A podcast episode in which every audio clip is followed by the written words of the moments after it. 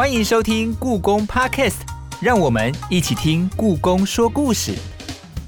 我是 Eddie，我是 Umas，好消息，又好消息，哦，这就是天大的好消息哦！怎么说？哦，这是十年一次的好消息哦。是某山西产品要出新东西了？那也不是十年，那那十个月就毁了。这一次是因为故宫国宝，这个好赞哦！真的，现在山西产品十个月更新一次新品，可是我们如果要看国宝，要十年一次。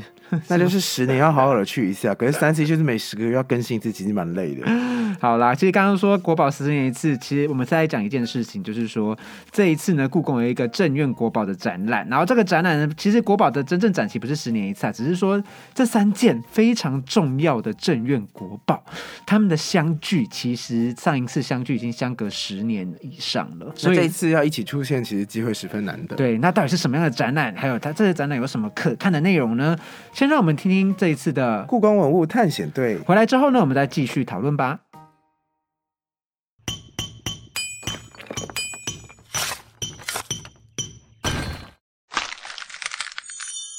故宫文物探险队，文物在故宫展出后，都需要放假休息一段时间。而某些故宫的国宝，由于维护上的困难，每次展出后更是要休息三五年以上。今天要介绍的镇院国宝范宽、郭熙、李唐特展，就是三位北宋殿堂级画师的作品同时亮相，可说是相当难能可贵。范宽《西山行旅图》用巨大的山水与渺小的人物对比，映照出自然与人文的哲学反思；而郭熙的《早春图》用卷云皴手法，描绘出湿润飘渺的云雾，画面呈现的流动感，仿佛大地正要回春；而李唐的《万壑松风图》中，画面以巨碑式的构图，呈现巨大的山水。虽然没有人物或建筑，但透过对比，让人仿佛置身在深山幽谷当中，可以静静地倾听微风吹拂过松叶。画作各有特色，但是时间不等人，趁着国宝展出的时期，快去故宫一睹为快吧！听完了刚刚的故宫无物探险队呢，我们知道我们今天要聊的主题是这一次故宫难得真的是十年难得一见的特展，就是我们的镇院国宝的展览。那在开始聊今天的主题之前呢，让我们先来欢迎我们今天的书画文献处的刘芳如研究员老师，你好，好久不见，Hello，大家好，两位主持人好，又见面了。是啊，哎，相信如果是新的听众朋友们就会怀疑说，哎，什么是又见面了？那就有听众朋友可能就知道，就是其实老师呢。已经在我们的第二季的节目当中呢，有来跟我们聊了很多有趣的主题。有一集呢，更是特别可爱的主题是聊猫奴。那今天呢，我们是邀请老师呢，要来跟我们来介绍一下，哇，真的是十年一聚哎的一个展览。那这个展览呢，是我们的镇院国宝展览，总共展出了就是在我们的古代非常重要的三幅的山水图。请老师帮你介绍是哪三幅呢？好的。啊，故宫这一次在院庆期间盛大推出的镇院国宝特展，展出的内容包括向来有故宫三宝美名的范宽《西山行旅》。郭熙《早春图》和李唐《万壑松风》三件国宝，另外还有受到这三家风格影响的九件作品。等于是说，这一次在这次的主题当中，除了展出三件重要的镇院国宝之外，还展出了九幅受到他们影响的非常精彩的作品。所以，我们这集节目会分成两集，是就是这这一集我们是要聊三幅图，那我们下一集节目呢，就会跟大家介绍这九幅受到影响的图分别是哪几幅，有哪些可看之处。那我想问一下老师，就是为什么这三件作品啊，它为什么会被称作故宫的正院三宝啊？它的渊源是什么？国宝哈这两个字，我相信在每一个人心目中的标准，不见得会完全一样哦。嗯，那不过呢，故宫收藏的国家级古物，要能够被称为是国宝哦。都必须要经过文化部的严格审议，而且还要正式的核定公告以后，才算是被验明正身的国宝。嗯，那刚才说的故宫正院三宝，在二零一二年三月就通过了文化部的审核。事实上，如果你问起美术界的同道，大家绝对会将这三件国宝列为是。生平不可不看的伟大作品，因为啊，这三件巨幅的立轴，它分别代表了北宋时期巨碑式山水画的三种典范。虽然并不是完全忠实的去模仿真山真水，但是却是这三位画家通过他们对自然的观察跟体会，再重新组织创造出来的理想山水典型。嗯，哎，老师刚好提到三个字叫巨碑式的山水，这里有办法请老师们解说一下什么是巨碑式的山水吗？呃。就是三幅画的构图有一个共通的特色，就是主山放在画面的正中央。看起来好像是一块超大型的石碑矗立在你的前面那种感觉，所以才会用巨碑来形容它们。哦，完蛋了！我之前一直误解，我一直因为这三幅图都很大，我以为巨碑是就是单纯他们都很大。三幅图确实也蛮大的。我记得像是这个范宽的这一幅《西山行旅图》，它的大小大概就两百多公分，对不对？对它，呃，三幅图里面它最高了，嗯，它有两百零六点三公分，是横是一百零三点三公分。大家可以上呃 YouTube 搜寻故宫的这个快问快答，然后它上面就有整幅图摊开给你看，大概跟那个人的比例，你就可以感受到它为什么看起来这么巨大了。没错，而且现在其实故宫在网络上啊，就是在 YouTube 上面也有像是国宝新世界这样的。八 K 的影片，直接近距离的去欣赏这个图，其实蛮蛮有趣的，大家都可以去上网搜寻看看。老师刚刚有提到一个词，就是你刚刚说巨碑式的画法，后面有说画家将不真实的山水画成他们理想中的样子。这边不真实不是不真实，是不是完全像拍照那样去呃模仿山水，而是经过他内心的体会。跟领悟，嗯，然后呢，再重新创造出来的画面，我可以理解成他觉得山水在画中应该要长成这样吗？还是他把他的感受画成山水的样子？我们要怎么样去理解画家的这个转化呢？嗯，这个问题还蛮有趣的。嗯，当然，这三位画家他绝对不只画这三张画而已。嗯，每一张画他都有他心目中想要构筑出来的理想的山水形式。嗯，所以他们在构图上跟以及在他们的画法上面都有一点不同。那么等下可能会再跟听众朋友做更详细的介绍跟解说。好的。但是老师刚刚其实有提到一件很有趣的点，其实我们知道故宫的国宝大概两百多件左右。目前是对，目前大概两百多件左右，两百六十几件。对，但是我据我所知，在书画类型的，它其实因为受到材质的影响，以及说呃特别的频繁展出，会有一些会担心受损或什么，所以说在很多的国宝类型的作品里面，它其实还有一个更严格的标准去限制他们的展出的时间，那又使得这几样国宝又显得更为的在展出的时候显得更为珍贵。可以请我们老师帮我们介绍一下吗？嗯。好的，就是为了要落实保护材质脆弱的书画，所以呢，故宫早在一九八三年，就是民国七十二年的时候，就选出了二十件时代特别久远、艺术价值特别高超的名作，把它们列为现展的精品，其中当然包括正院三宝了。那当时现展品每年最多只能展出一次，时间都会选在气候环境特别好的十月到十一月之间。那展期呢四十二天，展名就统称为“书画精华特展”。嗯，那后来呢，现展的名单又陆续的调整，一直到一九九五年止。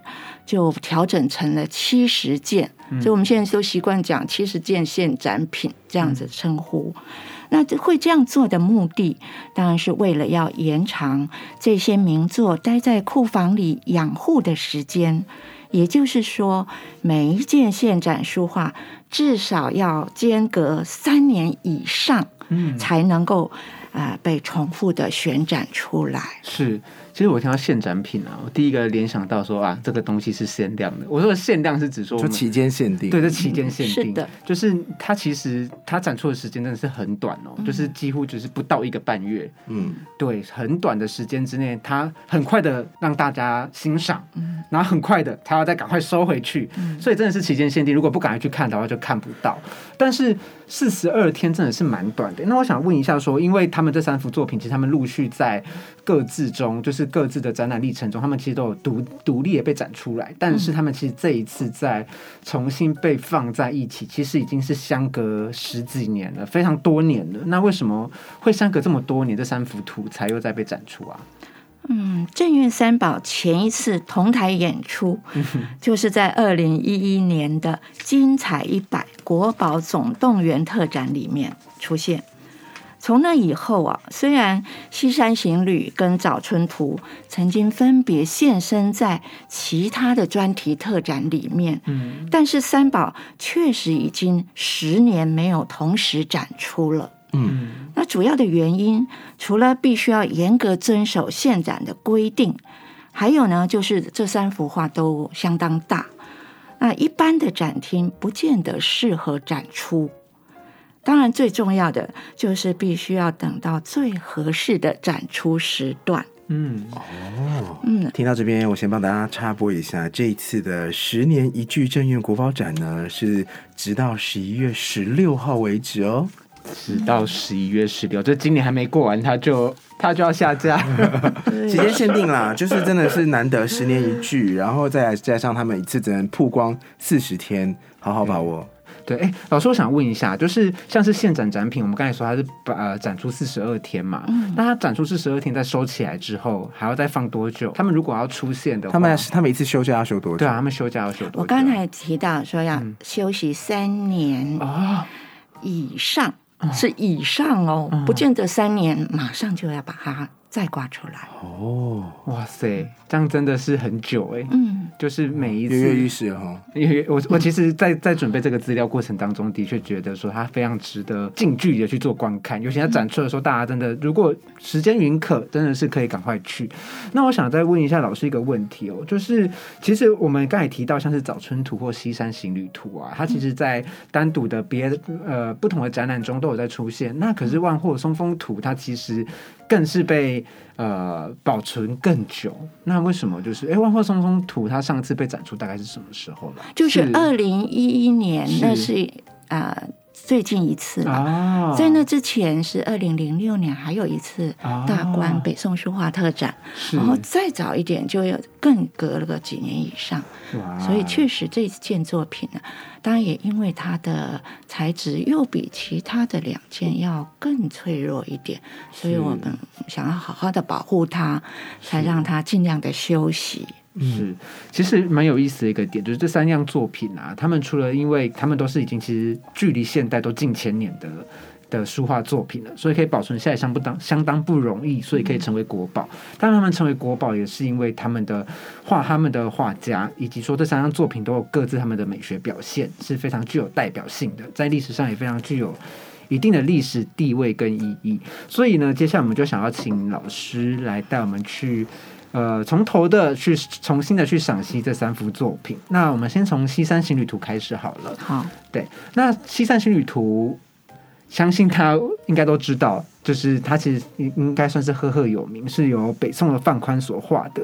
那我想问老师说，呃，《西山行旅图》啊，它带给观众，就是它一展出来，或者是我们一般观众看到这幅画，你觉得它带给观众最深刻的印象应该是什么？嗯。《西山行旅》它是画在用两块绢拼接起来的画布上面，尺寸相当大。我刚才有介绍，它高两百零六点三，嗯，宽一百零三点三，嗯。那这张画里面，主要的山峰就巍峨的耸立在正中央，占据的面积将近整幅画的三分之二，就好像是一块巨型的石碑迎面而来。所以气势非常的壮伟，也是这幅画最令人屏息的视觉焦点。反正我们可以去想象，就是如果我们一走进故宫，然后到了正院国宝的展厅，然后看它放放宽的这个图，我们首先就会被他的山石所吸引嘛。对对，那这里面呢、平时说这三张图，他们其实画山石的技法非常的不一样。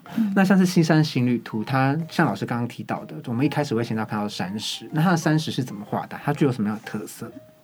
呃，西山情侣的山顶上啊、我们可以看到都生长着一丛一丛的低矮灌木，嗯，然后近乎垂直的山壁上就没有生长树木了，呃，而且是表面分布了密密麻麻的短笔触。好像是有无数斗大的雨点纷纷的洒落在山壁上的那种感觉，嗯，所以后来的人都习惯称呼这种线条叫做雨点村。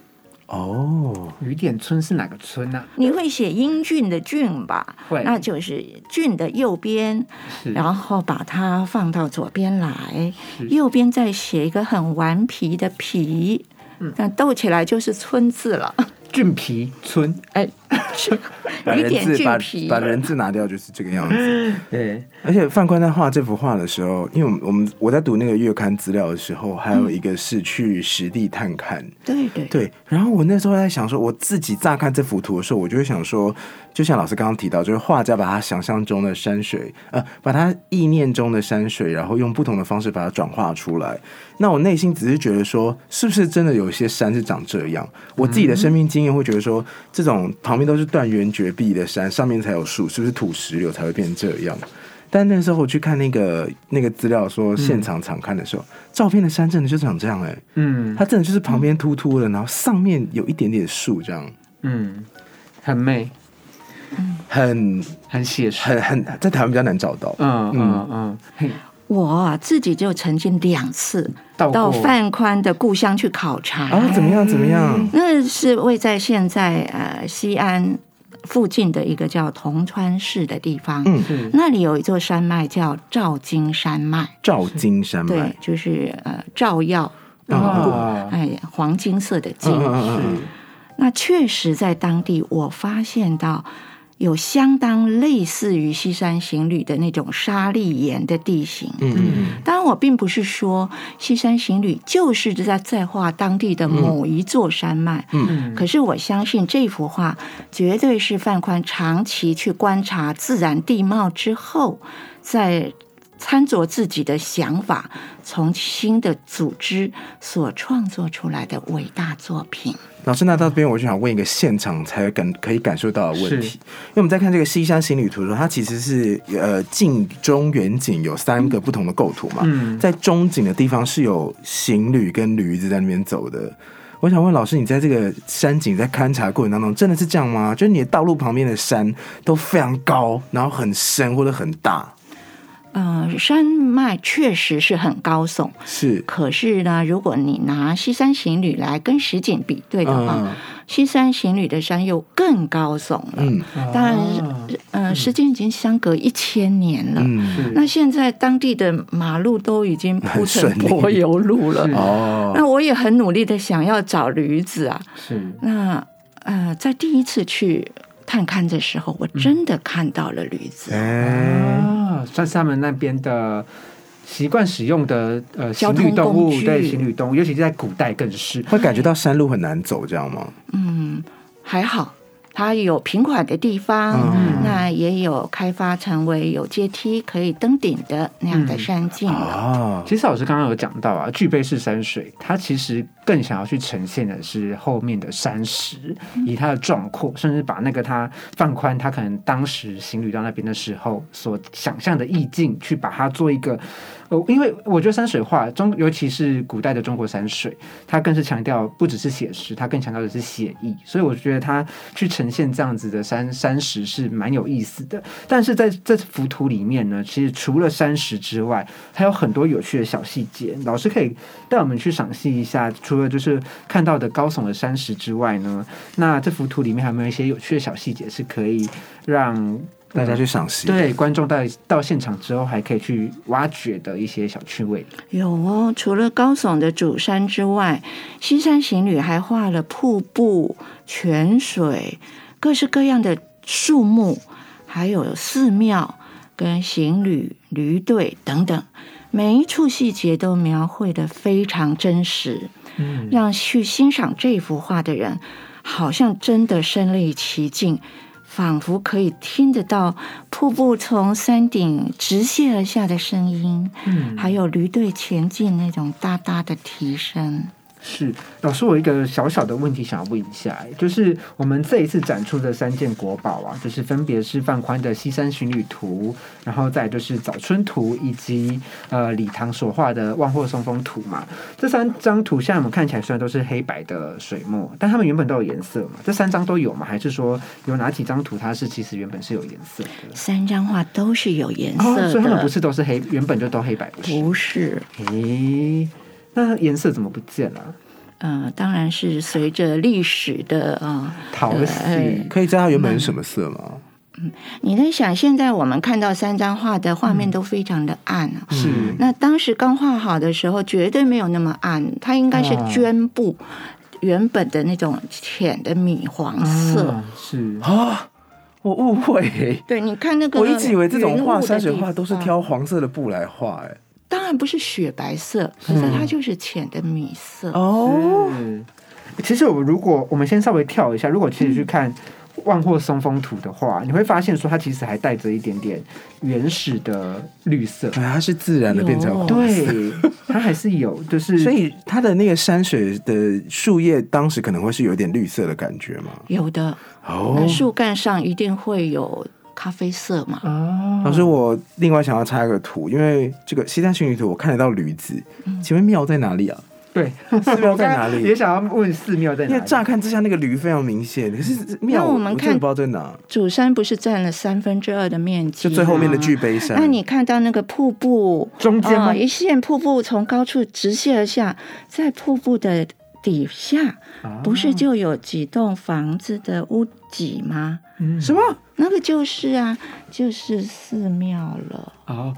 我们现在所看的图呢，它其实它的解析度没有这么好，但是所以我们现在在找的有点吃力。但是如果听众朋友们听到这里呢，觉得说，哎，《西山行旅图》主持人们到底在说什么？什么寺庙？什么驴子？到底在哪里？我跟你讲，真的，直接到 YouTube 的国宝新世界，他直接用八 K 的摄影机直接拍出来去呈现。我找到在哪里了？我知道为什么我一直今天找不到，因为呢，刚刚我们提到它已经褪色，是，然后再加上呢，屋顶的造型尖尖的，其实。跟下面的松树一样尖，你一瞬间就哎哎融合在一起。天哪，这好厉害哦！哇，真的真的，我你说把庙盖在这么高，我觉得你找到很厉害。我以为你说把庙盖在这么高的地方很厉害。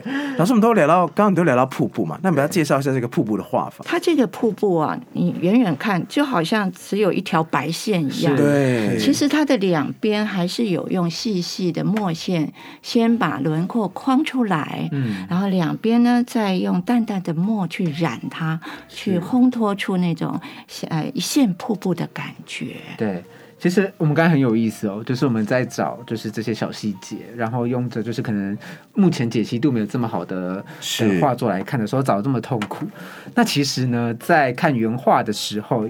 其实，在历史中有一个非常有趣的发现，就是说，其实作者签名也藏在画中，但是也是经过哎，可能去你要特别去找寻，你才看得到。那可以请老师跟我们分享一下，说范宽签名被发现的过程，聊聊这这段往事吗？好啊，《西山行旅》啊，其实它这个画的名称是从这幅画上面有三行字，那是明朝的画家董其昌。他所画的，呃，他所写的《北宋范仲立西山行旅图》啊，这几个字。那其实呢，在这张画流传的一千年当中啊，它一直都被当作是一幅。无款的作品，就是没有签名的作品。那甚至连呃清朝的乾隆皇帝，他那个时候命人编纂的《石渠宝笈》出编，里面也把这幅画就注记为素卷本、水墨、嗯无款。其实他两个答案通通错。对，一来这是有颜色的画，它不是水墨画。对，再来它是有款的。是在哪里？在哪里呀？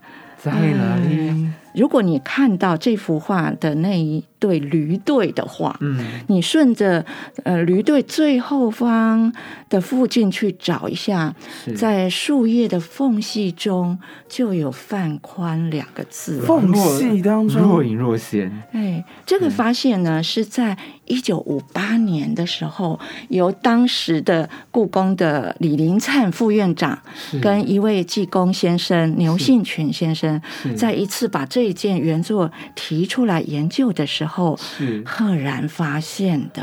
哦，所以它不是无款，它其实是有落款的。，对，但是经过了千年之后，对，这个千年的密码，终于在一九五八年被解开来了。范宽是这么害羞的人吗？就是为什么他要藏得这么深？他不害羞，他就低调，而且在当时的作画落款的习惯，就不会像现在人这样写在很明显的地方。啊，低调就是啊，爱爱内涵光啊，哎，是。但会不会有人误会说，因为其实就像老师刚刚说的，就是上面他其实董其昌他有题字，那会不会有人误会说啊，这幅画是有没有历史？我我我这个是有一点想呃有趣的问答一下，说历史上会不会有人就是会误会说这董其昌画的？有人会这样吗？董其昌有临摹过，哦，有临摹过，，对，但是如果啊你拿临摹的呃本子跟原画相比，高下立判呐、哦。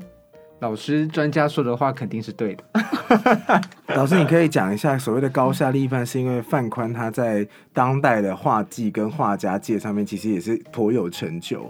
那他的成就跟他的厉害点在哪里呢？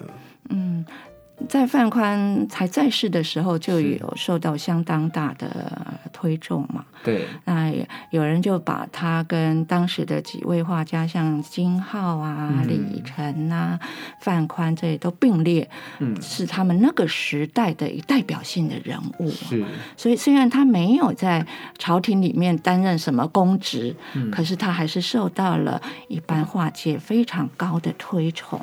是，其实啊，《西山行旅图》啊，虽然我们作为就是故宫文物小白，就是一个呃，可能经验还没那么丰富，那赏画、赏画、赏物的经验也没有可能像我们听众朋友可能很多蛮厉害的人那么丰富。即便是这样的，我都听过《西山行旅图》的大名，所以我觉得这张图真的是非常厉害的一张图。我自己有就是小时候有学过一点点素描跟水彩，嗯，所以我可以理解这个图到底有超级无敌难画。因为像刚刚那个老师说，像那个涓涓细流的瀑布啊，大家如果仔细去看的话，在瀑布旁边是全黑的，嗯，然后它那个瀑布的线是非常白，代表它这边是留白的。嗯。然后你要想想看啊、这是一个两百公分的长度的画，然后你要从上到下把这个地方留白留起来，然后把旁边的渐层都画出来，在没有立可白的年代，你的技巧真的要很好哎、而且还要就是表现出瀑布的感觉。那对啊而且是你要你要想表现出瀑布嗯。嘛，然后先调出瀑布的颜色，而且你还不能够晕开，嗯，真的很厉害。我想用一个很不适当的形容，就是垂坠感，就那种那种它，我我想要讲的是那个流苏吗？下坠的那个感觉啦，哦对，流水下坠的感觉。我是形容它是悬丝瀑布。哦，悬丝怎么这么好听啊？那我我必须要大家讲一下，就是如果大家有去故宫典藏的数位典藏的八 K 图可以看的话，嗯，其实会有一点颜色了，对啊，会它会有一点点颜色。对。那其实我们聊完《西山新旅图》之后呢，其实这一次的展览中有一个也是相当重要的作品，它是在放宽之后的。由郭熙所画的《早春图》，那郭熙的话，可以请老师可以稍微跟我们介绍一下郭熙他的奇人奇事吗？嗯，郭熙他是河阳人，嗯现在的地名叫做河南温县。嗯他是在北宋神宗的时候进入宫廷画院担任代诏，那戴昭就是当时画院里面最高的等级了。啊因为他的画风非常受到神宗的赏识，所以在当时宫廷里面很多的壁画还有屏风画都是出自于他的手笔。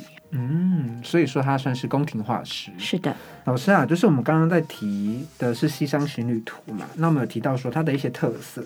那《早春图》呢，它的内容、它的描绘是描绘了哪些东西啊？《早春图》它跟《西山行旅图》一样啊，都是双拼的立轴哦，哦，也是很大，嗯，高有一百五十八点三公分，宽一百零八点一公分。是它的内容啊，是在描写初春时节，积雪刚刚融化，溪流呢流得非常缓慢，草木陆续都发芽了，大地一片欣欣向荣的景象。嗯，虽然主山不像西山行旅那样，好像庞然大物直逼眼帘，可是早春图的山形却是转折有致，另外有一种渐远渐高，山势又雄伟又开阔的意象。嗯，再加加上描绘的内容很丰富，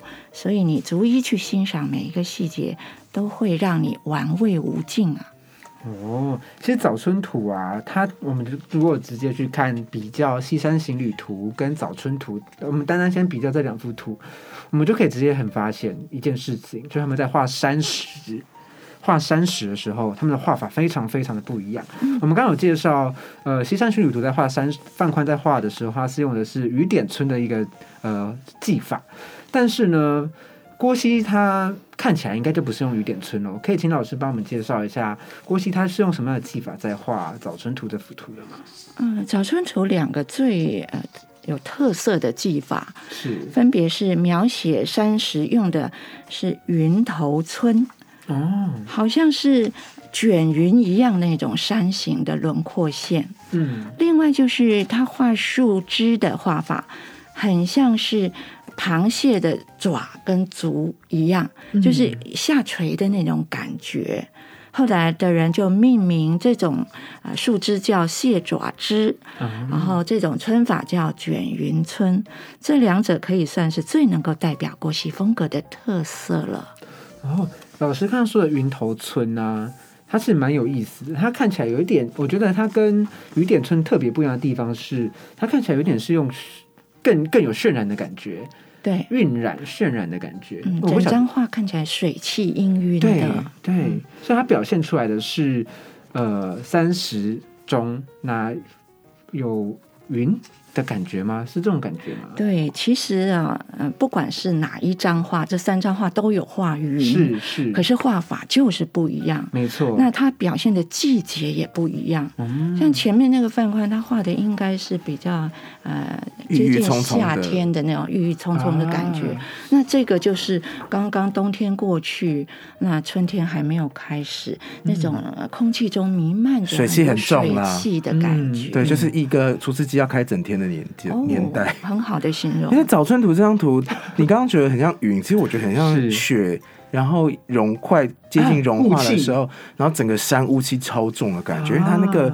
黑呃黑白的地方，白色的地方是用有点渐层的感觉，然后白色的范围比较大，是。就是呃比较有晕染的感觉，那边就让人家感觉很像雪融化的雾气。然后因为它的那个，我觉得它那个水流动的感觉都很都都给人家有一种旁边是雪堆慢慢在融化，然后圆圆的这样慢慢流下来的感觉。嗯，水流的速度都很缓慢的感觉哈。对，因为像老师刚刚我们刚才不是一直在讨论就是 C 三行旅图的瀑布嘛，嗯，然后老师有提到它是他。把它叫做悬丝，悬丝瀑布。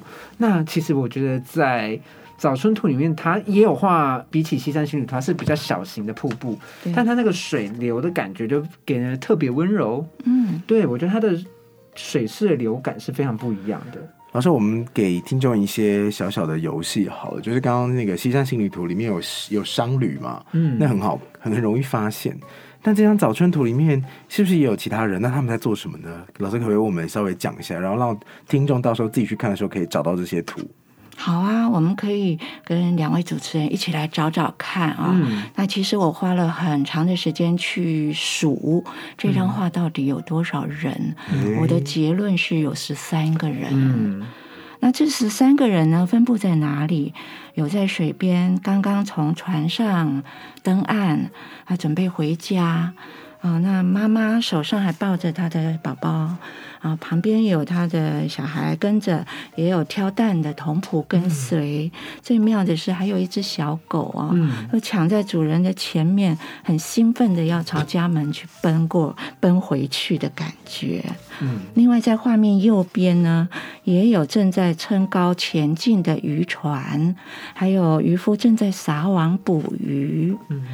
然后稍微远一点的山路上，也有呃人骑着马从栈道桥那里经过，那甚至还有呃准备到庙宇去朝拜的像行脚僧，啊，这这些呢细节都在画面上的各个不同的区域，可以让你慢慢的去寻找。老师刚刚提到啊，有十三个人，一只狗。所以说，如果到时候听众朋友们到了现场，然后看了郭熙的《早春图》，在现场的时候，就其实可以找一下说，哎，我们在节目当中提到的十三个人，他们各自的姿态、特色，以及他们在画面作者在画面中所要表达的故事，每一笔每一画里面啊，他其实都有他想要表达的叙事，哇，这也可以看表达的场景，这也可以看好久哦。对啊，老师，郭熙的《早春图》也是那种两百公分的，算是巨作吗？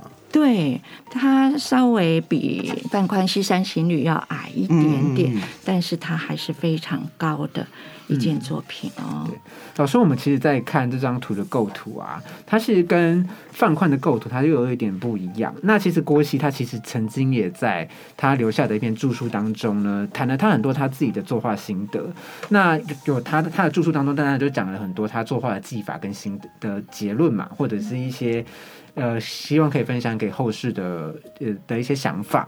那我们可以透过《早春图》看到他的这些论述里面呈现出哪些东西？嗯，可以的。我今天就举两点好了哦。嗯，首先在他在他的《林泉高志》里面提到了一种构图法，叫做三远法。嗯，所谓三远，指的就是高远、深远和平远。意思呢是利用仰视。俯视跟平视三种不同的角度来描绘景物，并且还要把它们通通都容纳到同一幅画作当中。嗯嗯。那另外呢，啊，《早春图》它里面描写的内容很多嘛，我们刚刚已经讨论过一些了。那所以欣赏《早春图》，你就好像是来到了一处可行可望。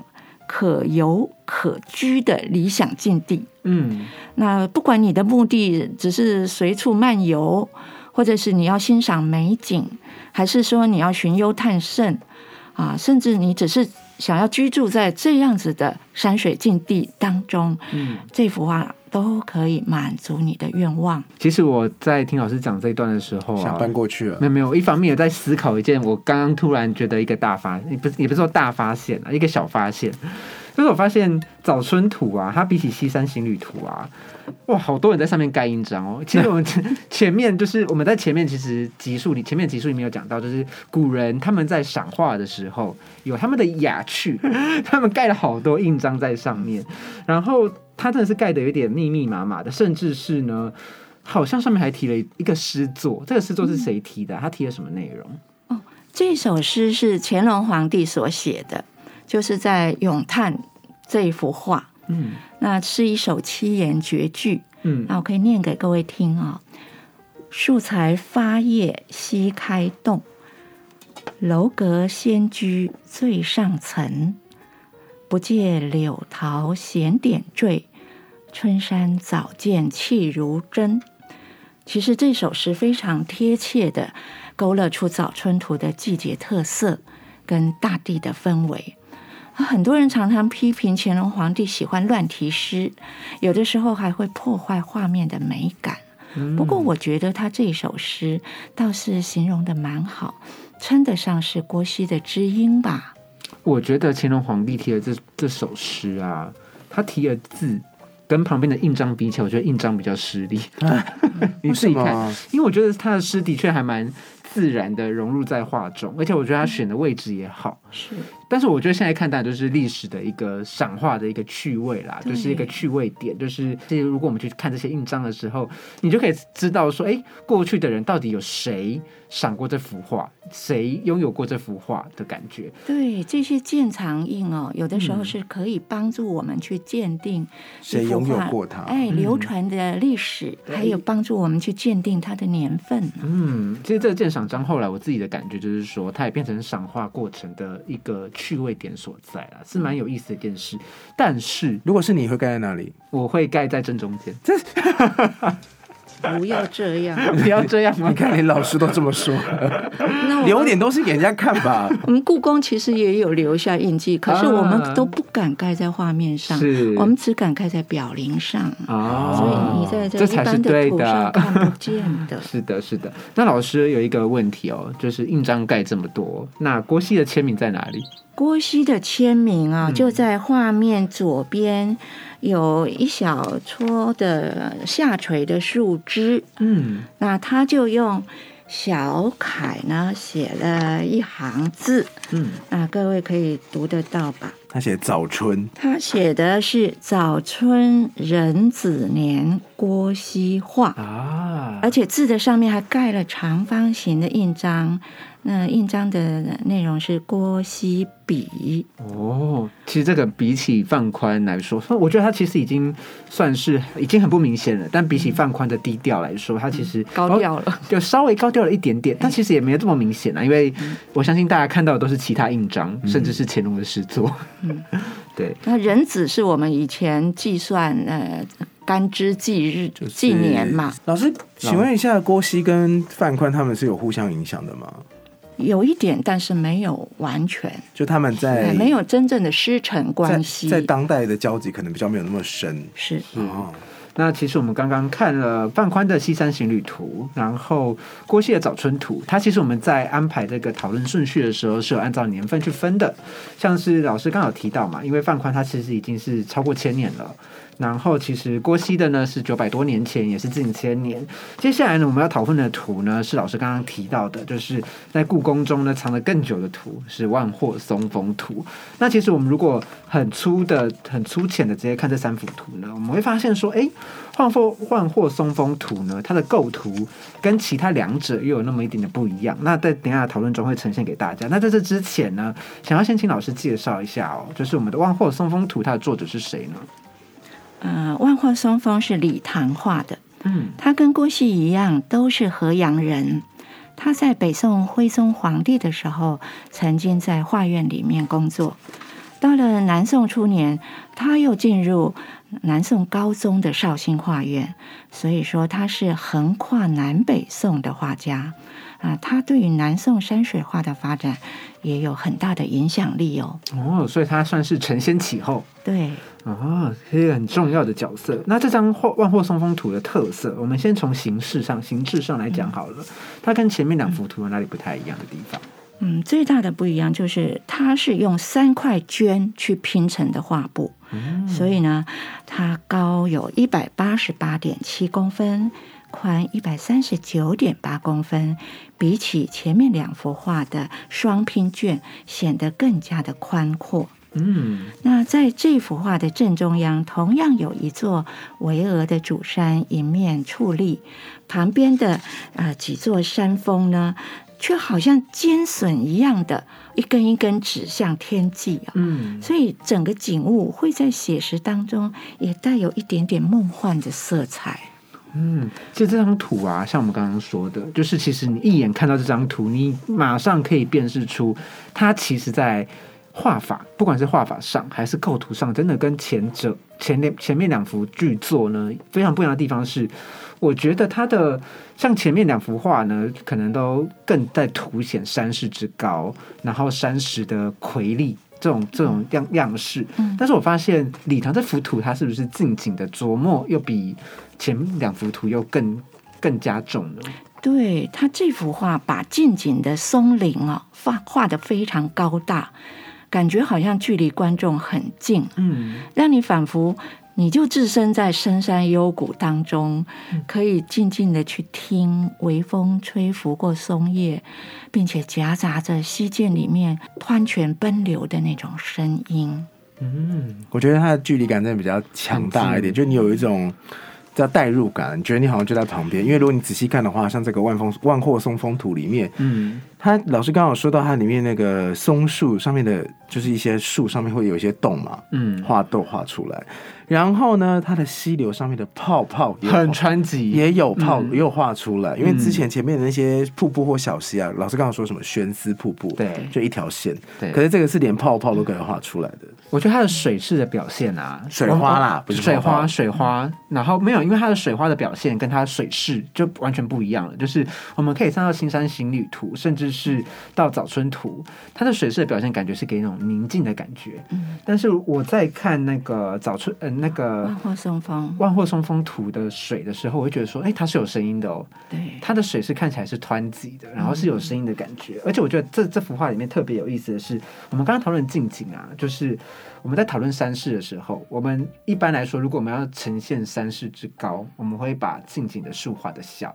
去凸显山的高，对。但是我觉得李唐的这幅画很有意思的点是，它的树真的很近，然后很大，嗯，对。所以它给人的感觉是跟前面的感受是完全不一样。我的感觉是，哦，就是山好大，树好多，对。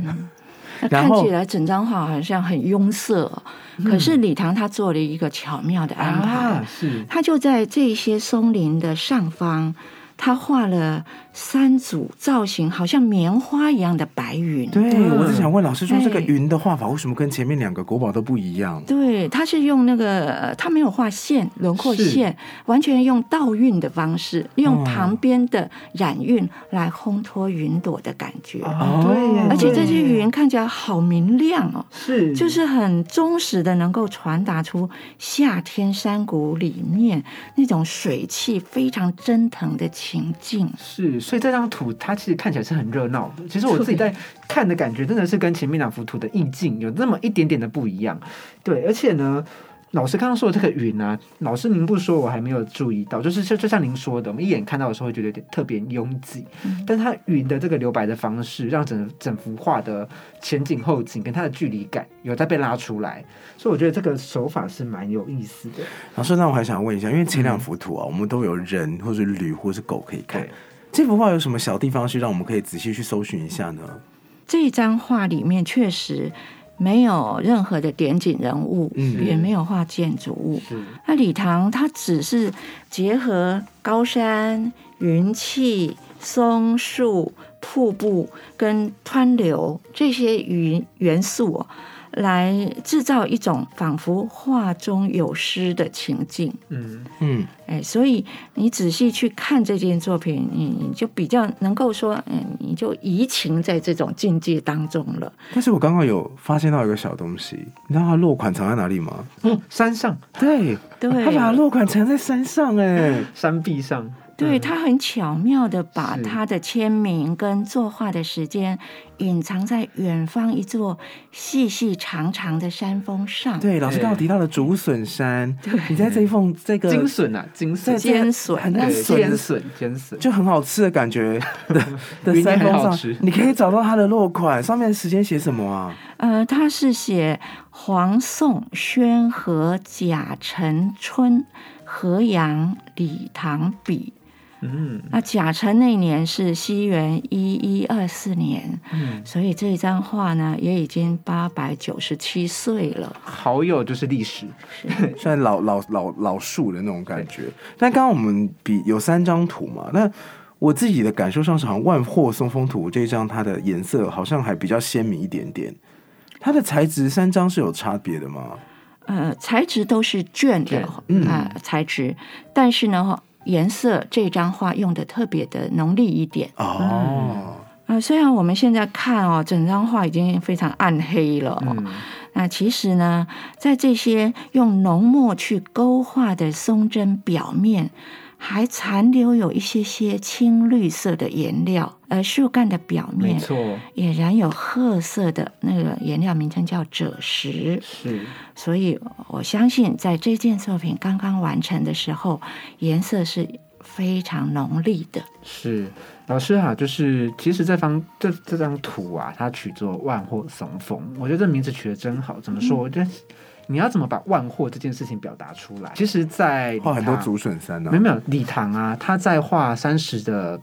笔法上面跟技法上面就有，我觉得就把这个“货”的感觉，那“货”这个字读音用力的感觉呈现出来。可以请老师帮我们介绍一下他的画山石的技法是什么吗？嗯，呃，李唐他画山石跟呃山壁啊，用的线条都是运用毛笔的侧锋。那我们知道毛笔它是软性的嘛，那。呃，前端是笔尖，那笔肚子的地方就是侧面，所以呢，它是用毛笔的侧面的地方蘸上浓墨，很快速的去画出线条，就是因为力道很强劲，看上去很像是用斧头去劈砍的效果，后人就把这种线条命名为斧劈皴。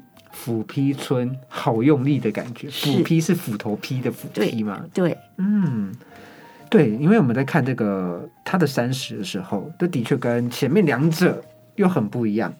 对，因为前面我们刚刚有提到嘛，再简单的跟各位听众朋友复习一下，前面呢《西山巡旅图》它用的是雨点村，那在早春图里面呢用的是云头村，对，都是比较宁静的感觉。但是呢，在礼堂的万壑松风图里面，他用的是斧皮村，你就可以完全看得出它的速度感跟它的力道。对，那其实我就跟整幅画我们刚才讨论的意境，跟以它呈现出来的声响音乐感，其实是蛮相互结合的。对我觉得这很有意思的一件事情。那我这边想要问老师一下，就是这三张图啊里面。如果我们要去做一个讨论的话，就是您自己心目中，你觉得呃，你心目中最喜欢的或者最符合您的心境的，会比较是哪一张图呢？哎，这个问题太难回答了。我都要，如果可以的话，我喜欢万货松风图，因为里面的水跟溪让人家觉得说很凉，想要下去玩一玩、踩一踩，是真的很有那种音乐感跟很宁静的感觉的。我是建议大家衣服都不要错，都不要错过嘛。那但还是想问一下老师，私心推荐，老师有私心吗？还是老师说我都爱？那你爱哪一幅？我吗？哇，我想一下哦，其实我。我可能啊，就是认真选，就我的第一印象，我会选《西山巡旅图》。你喜欢这么高的山，这么难爬的山，就是征服感，不是啦，我是觉得它的它的画面看起来比较悠远，看起来就很宁静的感觉。但是如果你要我认真选的话，就是我认真看，然后认真去体会里面的感觉的话，我可能比较喜欢过膝的《早春图》。你喜欢下雪的感觉？就是我觉得它的云雾的表现蛮有意思。你喜欢湿气重的地方？没有，你之前住山上，我不是，我没有，这不是连接点，我没有喜欢湿气重。你之前有一段时间不是就是宿舍在很靠近山的地方？应该说，如果就是没错，但是如果说要看图的话，我觉得有湿气感的图是有意思的。但是住的话，可能就不要，先不要。所以你最爱是西山行旅，对啊，第二爱是早春。嗯，我可能跟老师一样没有排序，就是所谓的第一印象感就是西山行旅图，等量奇观的。对，然后如果仔细赏完之后呢，可能是早春图。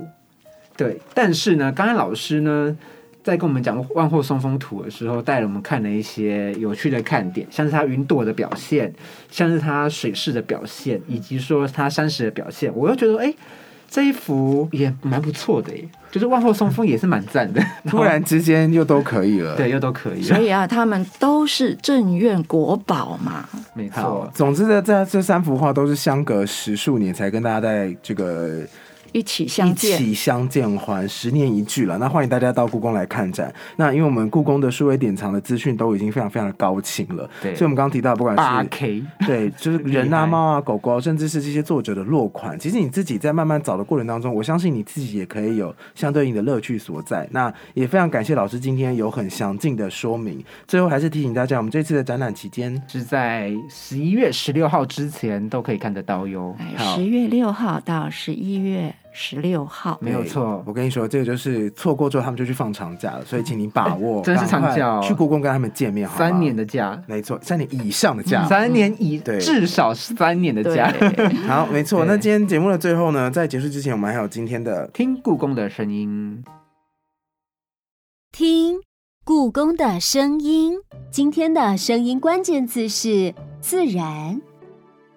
不论是《西山行旅图》《早春图》或是《万壑松风图》，画师用不同的技巧展现自然风光，让人感觉置身其中，仿佛也能听见当时的情景。这次去故宫看展，不妨闭上眼睛，好好体会吧。那听完了刚刚的听故宫的声音呢？其实我们用很巧妙的手法呢，把我们的山水画的意境透过声音的表现呢，让大家也可以从声音中去体会这三幅图的意境。对，给大家一些画面感。然后当你看了这个图的时候，你觉得配上这些音效，我相信你应该会有一种身临其境的感觉。没错，就像刚刚老师说的，这三幅图呢，它呈现了不同的意境，尤其呢是《皇后松风图》，真的是一个热闹。非常热闹的图，对不对，老师？嗯，它是有声音的，有声音的，音乐感很重的一幅画，没有错。像我们刚才的声音呢，也可以带给你这样的感受。那如果呢，对这三幅画有兴趣的听众朋友，真的，真的，真的，我们再一次强调，不要错过这次的展览，赶快进故宫，十年一聚啦。对，好，那因为刚好有一些小游戏嘛，比如说第一张图，我们讲的是那个《西山行旅图》里面的。驴子，对，然后可以找这个范宽的签名，对。然后第二张我们介绍的是《早春图》，《早春图》里面的话呢，有十三位人物跟一只小狗狗，你可以收集找一下到底在哪里。《万壑松风图》里面，大家可以去看一下里面的，我们刚刚说里面的水花或者是云。云朵的画法跟前两张有什么不一样？对，所以希望大家呢，在看这些图的时候，除了那些故事之外，你自己也有其他有趣的赏玩的点。那今天节目呢，就到这边告一段落。非常感谢老师第三度莅临我们的故宫 Podcast，谢谢老师。那如果对于今天的节目内容呢，有任何的问题，或者是说呢，你对这次的展览呢有特别的兴趣，都可以在资讯栏上呢找到相关的资讯跟连接，可以带你先做一次提早的预习，或者是你是来复习的。喜欢我们的节目，也不要忘了到。国立故宫博物院的 p o c a s t 下面留言、订阅、按赞、分享给你所有的亲朋好友们，然后鼓励他们到故宫去看展。还有呢，如果有任何的资讯想问我们，欢迎呢在国立故宫博物院的脸书，甚至是在国立故宫 Podcast 的留言区呢，都可以留言给我们哦。好了，那我们就下一集再见啦！我是 Adi，我是 Umas，我是方如，拜拜，拜拜。